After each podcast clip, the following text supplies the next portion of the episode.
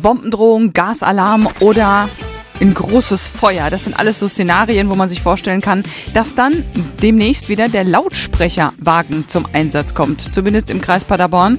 Radio-Reporter Daniel Sage, in Katastrophenfällen heißt das dann ja, die Einsatzkräfte fahren wieder durch die Straßen und dann? Tja, dann äh, ertönt eine Stimme und zwar diese hier. Achtung, Achtung, hier spricht die Feuerwehr.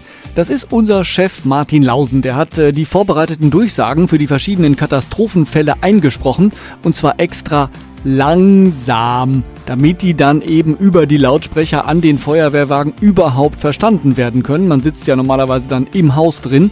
In diesen Durchsagen gibt es natürlich auch Tipps, wie zum Beispiel Schalten Sie Radio Hochstift ein.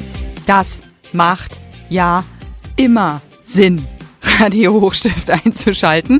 Nicht nur im Katastrophenfall, aber Daniel, sag mal, die Feuerwehr warnt uns Bürger ja schon über insgesamt 130 Sirenen, die es auf Schulen und so weiter gibt. Außerdem hat der Kreis Paderborn ja auch noch das digitale System CatWarn, mit dem man sich übers Handy oder Smartphone warnen lassen kann. Warum jetzt wieder diese ollen Lautsprecher durchsagen?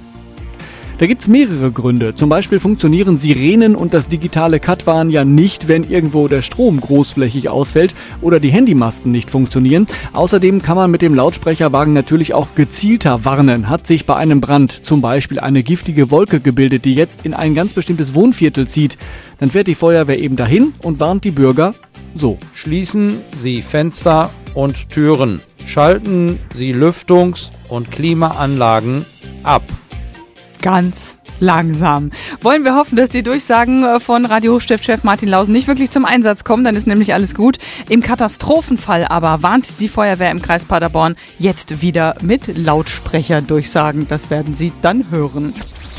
Radio Hochstift.